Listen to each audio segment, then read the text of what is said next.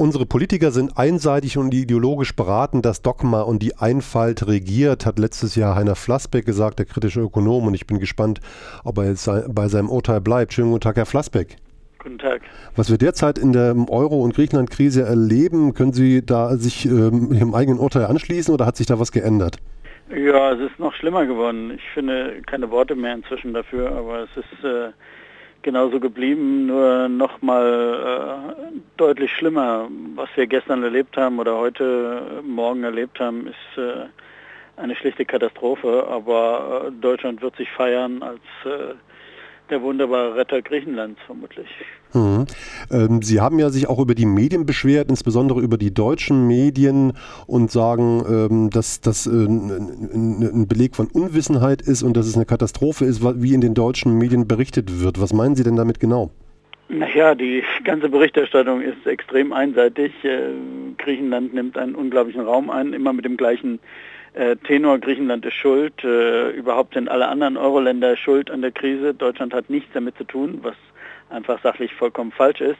Und äh, es gibt nur eine Verteidigung Deutschlands, der deutschen Regierung. Es gibt keine kritisch, keinen kritischen Versuch. Und wenn man dann, man hat es jetzt gerade letzte Woche schon gesehen, äh, ich habe ja mit äh, vier anderen Kollegen einen Brief geschrieben, einen offenen Brief an die Bundeskanzlerin, äh, dann äh, sieht man großes Erstaunen. Ach ja, nee, es gibt ehrlich eine andere Position, habe ich ja gar nicht gewusst. Und woher, wie, wie, wie denn das? Und Kritik an Deutschland? Nein. Und also es ist ungeheuerlich, was da passiert.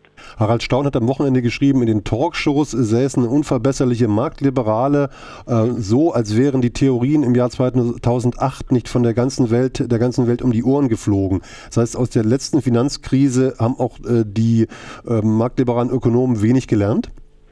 Ja, natürlich. Äh, nichts gelernt. Nichts, absolut nichts. Äh, und gerade diese Talkshows äh, in der Euro-Krise sind ein, äh, ein, ein, Witz, kann man nur sagen. Da wird an der Oberfläche rumgerührt mit kleinsten und noch kleineren geistigen Löffeln, dass es einen graust, es graust einen. Ich kann sowas überhaupt nicht mehr anschauen. Ich schaue auch keine einzige Talkshow mehr an. Ich gehe auch nicht hin, äh, selbst wenn ich eingeladen bin, weil ich in der Regel, äh, weil ich keine Lust habe, an diesem an der Oberfläche rumkratzen mitzumachen, weil es ist unmöglich, einen vernünftigen Gedanken zu fassen. Es ist unmöglich, über die Ursachen der gesamten Krise zu reden, weder der Finanzkrise noch der Eurokrise als solche.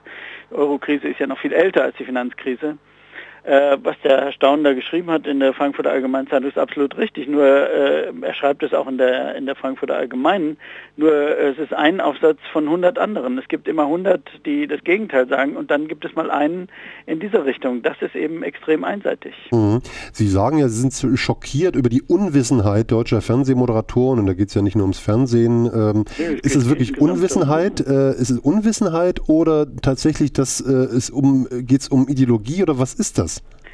Ja, ich glaube, es ist eine Mischung aus Ideologie und Ignoranz. Es ist äh, schon tiefsitzende Ignoranz. Äh, wir in, im gesamten angelsächsischen Bereich hier in Frankreich, ich sitze hier in Frankreich, wird eine, eine intensive Diskussion geführt darum, um Alternativen zur Wirtschaftspolitik, wie sie Deutschland vorschweben. Und, die, und in Deutschland politisch interessierte Menschen, das unterstelle ich mal bei Moderatoren und Kommentatoren, äh, haben nicht mal davon gehört, dass es das gibt, dass es überhaupt Alternativen geben könnte und äh, sind fallen, man hört sie geistig vom Hocker fallen, äh, wenn man ihnen eine andere Antwort gibt, als die, die sie schon hundertmal gehört haben.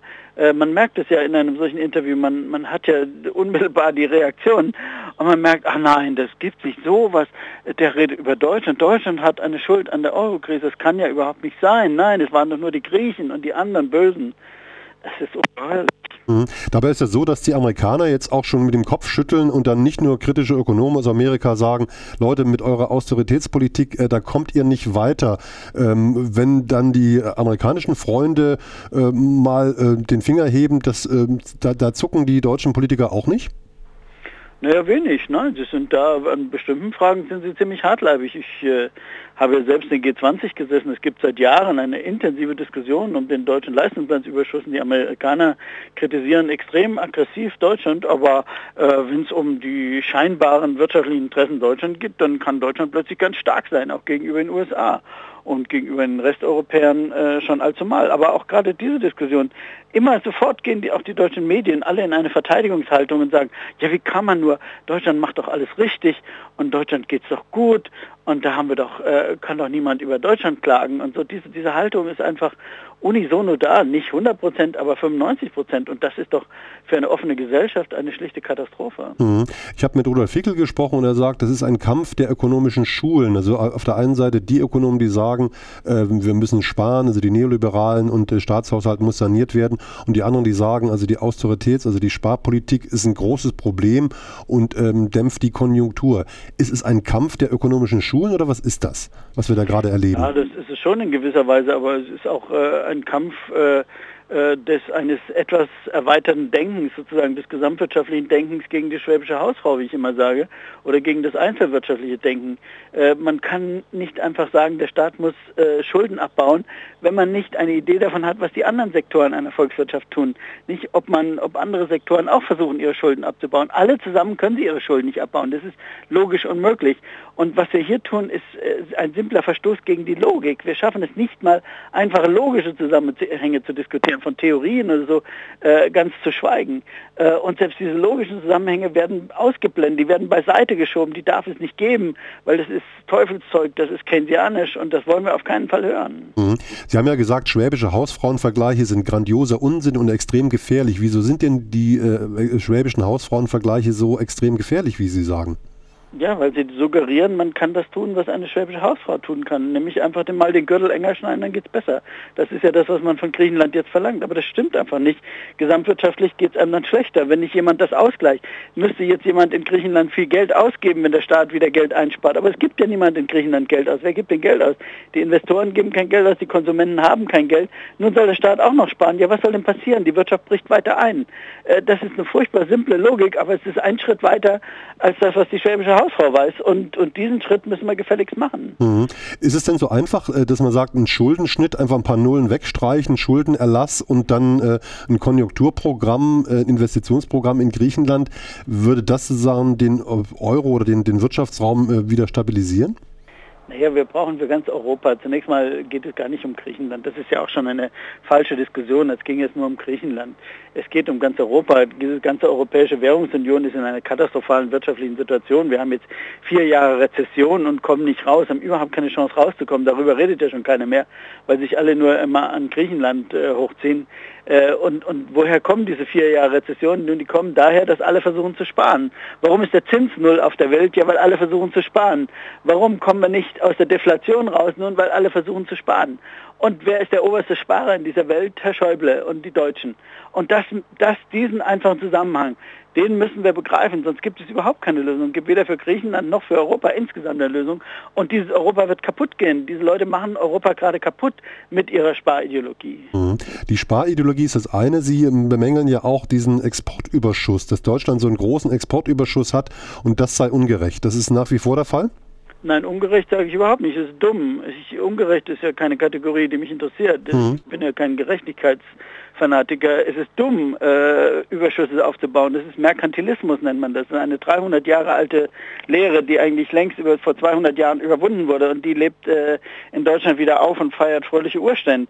Äh, wer Überschüsse aufbaut, muss damit rechnen, dass seine Kredite verloren sind, weil er die anderen ja in Bedrängnis bringt. Er, er exportiert sozusagen Kapital, aber er bringt die anderen gleichzeitig in die Lage, dass sie dieses Kapital niemals bedienen können, weil er sie ja wirtschaftlich äh, niedermachen muss. Er muss. Man muss seine Wettbewerbsfähigkeit verbessern um dieses, um äh, Kapital zu exportieren und seine Güter damit zu verkaufen. Wir verkaufen unsere Güter auf Pump in diesem Jahr für 200 Milliarden, aber die anderen machen wir gleichzeitig so schwach, dass sie ihre Zinsen niemals zurückbezahlen können. Das ist geniale Politik. Ne? Das ist das ist deutsche Wirtschaftspolitik. Mhm, das äh, klingt ja nach ökonomischem Unsinn eigentlich, wenn ich das jetzt ja, so nachvollziehe. Es ist grandioser ökonomischer Unsinn. Es ist ja nicht nur einfacher Unsinn, es ist grandioser Unsinn. Mhm.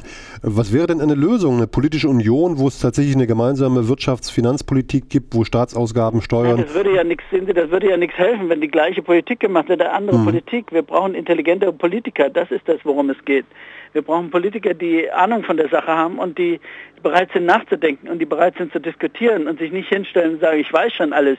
Ich bin auf die Welt gekommen und ich wusste schon alles über Ökonomie, egal ob ich mich jemals damit befasst habe oder nicht. Darum geht es.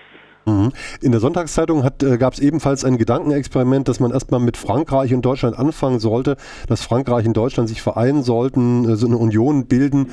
Äh, können Sie mit solchen Gedankenexperimenten was anfangen? Frankreich müsste verrückt sein. Entschuldigung, aber Frankreich müsste verrückt sein mit diesem Deutschland. Warum soll denn Frankreich mit diesem Deutschland eine Union machen? Das nächste, was passieren wird, wird hier der Front National, äh, hat sowieso schon 40 Prozent, der wird vielleicht über 50 Prozent kriegen und die nächste Präsidentin stellen. Dann ist sowieso alles am Ende. Wie kann ich denn jetzt in dieser Situation, wo Deutschland sich so benimmt, äh, glauben, äh, es würde irgendeinen Sinn machen, dass Frankreich sich mit Deutschland vereint, um äh, auf alle Zeiten dann untergebuttert zu werden und den deutschen Sparwaren mitmachen zu müssen? Oder warum? Mhm. Ähm, was ich nicht verstehe, ist, wie äh, diese deutsche Debatte auch medial geführt äh, immer zu dem Eindruck führt, äh, dass Steuergeld, deutsches Steuergeld, den Griechen zugutekommt. Im Grunde sind es ja keine Hilfspakete, es sind ja Kredite, es ist ja Geld, was irgendwann zurückgezahlt wird und es geht ja vor allen Dingen in die Schuldentilgung, wie wir, wie man ja auch nachlesen kann, wenn man will. Wie kann sich denn so eine öffentliche Meinung so dermaßen verfestigen? Naja, unsere öffentliche Meinungen haben sich in vieler Weise äh, vollkommen falsch verfestigt. Das ist nur, nur eine dieser Fragen. Aber meine, nehmen Sie den einfachsten Fall oder das einfachste äh, Beispiel dafür, wie absurd sich unsere Meinung verfestigt. Die Leute glauben, wenn die Griechen jetzt sparen, das ist wie der schwäbische Hausfrau, dann würden können sie die Kredite später zurückzahlen. Das ist genau umgekehrt. Es ist, wenn man den Griechenland jetzt Luft zum, den Griechen Luft zum Atmen lässt, wenn man ein expansives Programm macht, wenn man dort Geld ausgibt, dann können sie vielleicht die Kredite zurückbezahlen. Wenn sie jetzt nur wieder sparen, können sie die Kredite sicher nicht zurückzahlen. Insofern hat Herr Schäuble heute Nacht ein Programm beschlossen zur Nichtzurückzahlung äh, der Schulden. Mhm. Haben Sie nicht noch irgendwas Positives für mich, was Optimistisches, wo man sagen kann, äh, da gibt es auch äh, äh Hoffnung für Europa? Nein, das Wetter ist sehr schön hier in Südfrankreich. in, in, dem Sinne, Herr Flassbeck, wenn wir das nächste Mal miteinander reden, gibt es ja. vielleicht äh, positivere Dinge zu besprechen. Das war Heiner Flassbeck im Gespräch. Dankeschön. Ja, gerne. Tschüss. Tschüss.